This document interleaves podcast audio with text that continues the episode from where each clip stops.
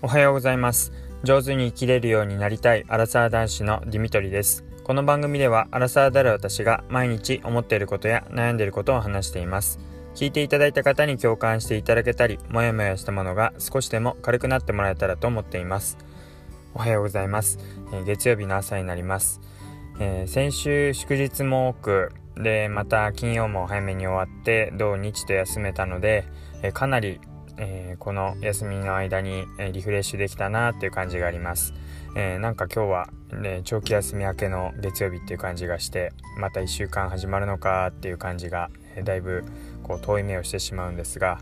だいぶあの過ごしやすい温度になってきていて、え今朝も秋晴れっていう感じで、うん、あの昨日少し、え晴れるかと思ったら雨が降ったりしていたんですが、えーまあ、なんとか朝のうちにランニングができたので、えー、振られることはありませんでした。で、えー、っとですね、昨日、まあ、いろいろピクニックに、えー、最近ハマっていて、え、ピクニックに行ったり、え、してきました。また、えピクニックの良さとかポイントについては今度話したいと思います。えーと、今日はですねあの2回前に話をした、えまあ、ホンダのステップワゴンの、えー、市場に行ってきた話について、えー、続きをまた話しますって言ったんですが、えー、もうついつい土曜日の夜「鬼滅の刃の」あの映画版がテレビで、え流されたっていうことでそちらが興奮してしまってあのそっちの話をしてしまったので、え忘れないうちにあの市場に行ってきて話をしたことについて、え第2話ということで続きを話したいと思います。えっ、とまああの前にも話したようにこう、まあ、家族が、えー、増える。赤ちゃんが生まれてこれから、えー、2人目って考えた時に今の5人乗りだと狭くなるだろうなっていうふうに考えて、えーと、車検がまたもう少し先なんですけど、まあ、2年後に迫っている。迫ってないですね。えと、まあ、下ばっかりなんですが、まあ、その車検次の、え、車検の時までには買い替えたいなっていうふうに考えていてで、まあ、その候補としてやっぱり今後、えーまあ、子供が増えるってなったらファミリーカーにしておいた方がいいんじゃないかっていうのとあとスライドドア、えー、やっぱりこうドアが、まあ、駐車場も狭いですしあとこう友達なんかも聞くとこう駐車場で風が強い時にこうドアバンとこう開く時に隣の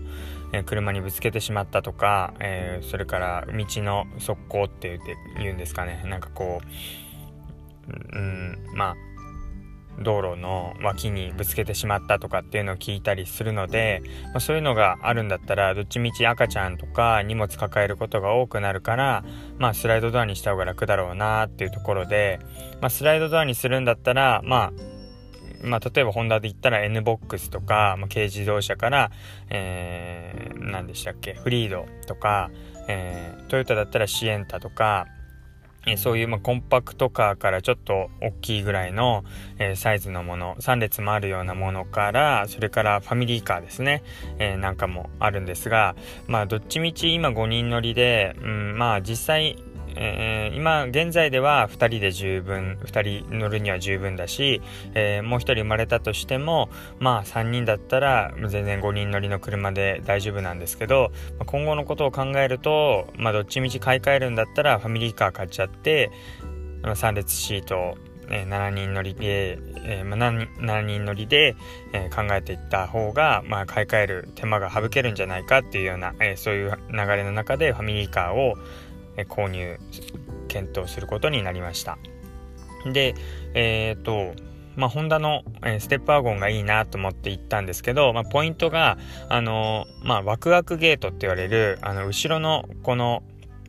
荷物を取り出す、え、トランクのところが、え普通は縦にこう上にガーンと開くと思うんですけど、どうしても駐車場のスペース上をその大きく上に開けられないっていうのを考えた時に横開きになってだいたい6対4ぐらいですかね。ちょうど縦に線が入っていてそれを開けると、えー、まあコンパクトにこう冷蔵庫みたいな感じですねイメージ、えー、横開きに開くことができるっていうのがワクワクゲートって言われるような、えー、仕組みになってます。これは他の日産とか、えトヨタにはないような仕組みになっていてでまあ、その一方で、まあ、いろいろこれ賛否両論になっていて、えー、まあ、何がえー、まあ、否定的な意見かというとこう運転席から、えー、バックモニターでこう後ろを見た時に後ろの、まあ、つまり、えー、縦開きに開くので、え、1本ピラーが、え支柱が入っていてこう後ろ見た時に、えバックモニターがこう縦に半分に分かれているっていう部分が、えやっぱりこう運転している人としてはストレスだっていうことを聞きました。であとはなんか衝突されたとか、えー、言った時にはやっぱ1枚じゃない分あのダメージが大きいんじゃないかっていう、えー、そういう安全性に対する部分とかもあってであのモデルによってはワクワクゲートをなく、えー、取り除いたものもあるっていうことでした。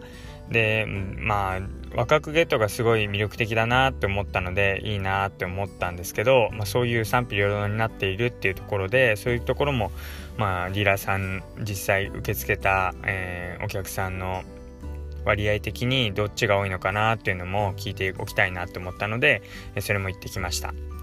で、えっ、ー、と、まあ、ワクワクゲートの使い方として、あの、単純に荷物をこう、後ろから入れるのが入れやすいってい他にも、例えば3列目に座っている人がいたら、えー、片側だけ、えー、まあ、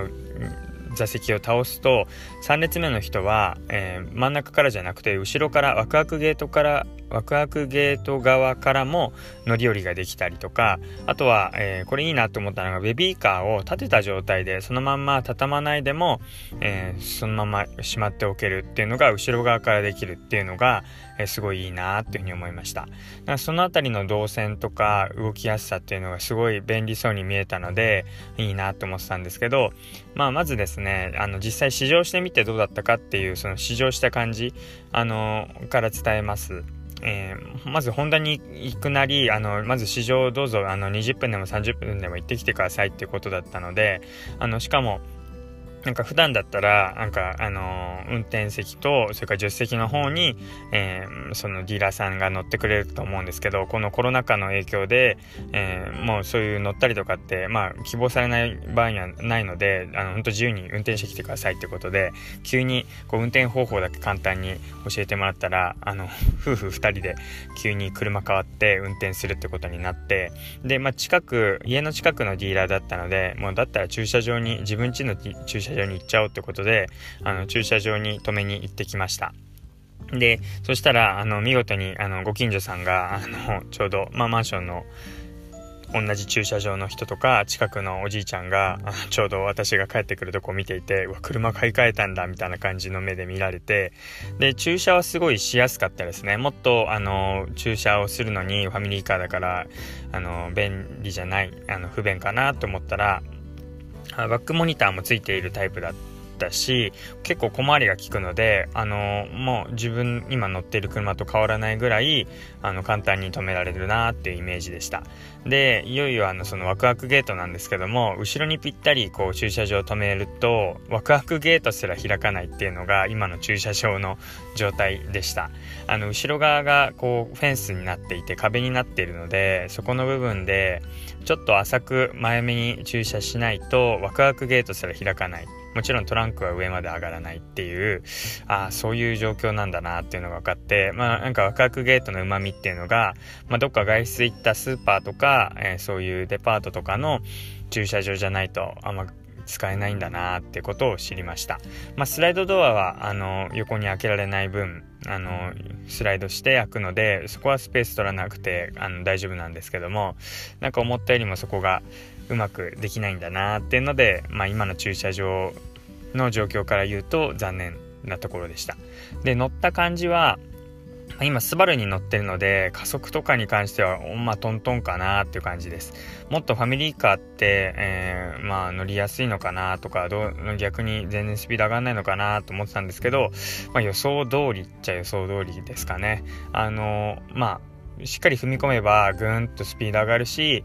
うん、なんか、かといって、こう、スポーツカーみたいに、こう、すごい、乗り心地が気持ちいいかっていうと、まあそこで、それほどでもないのかなっていう、まあこんな感じだよなっていうところです。で、ただ、あの段差とかそういうボコボコしたところに対しては、すごいだ、あのダメージを感じない、すごい衝撃は少なくなってるなっていう感じはしました。で、そういう意味での乗りやすさはあるなって思ったんですけど、やっぱり箱を運転しているって感覚は、うん、拭えないなって、ファミリーカーってやっぱこうどうしてもこう、スペースゆったり取れる分、あの、その箱が移動しているっていう感覚があって、うん、だからなんかそういう車乗る楽しさっていう部分で言うと、うん、やっぱり今乗ってる5人乗りとかの方が楽しいよなーなんて思ったりもしました。で結局まあそれで見積もりを出してもらったりいろいろ話をしたんですけどもこれまた3回目ですかねなんかいろいろ今後あの新車が出るにあたってガソリンカーとかハイブリッドカーとかがどうなっていくのかって話をまあしていったのでまた続きは3回目ってことでまた明日話をしようかなというふうに思います。ということで、はい、えー、市場の話2回目でした。最後まで聞いていただいてありがとうございました。またお会いしましょう。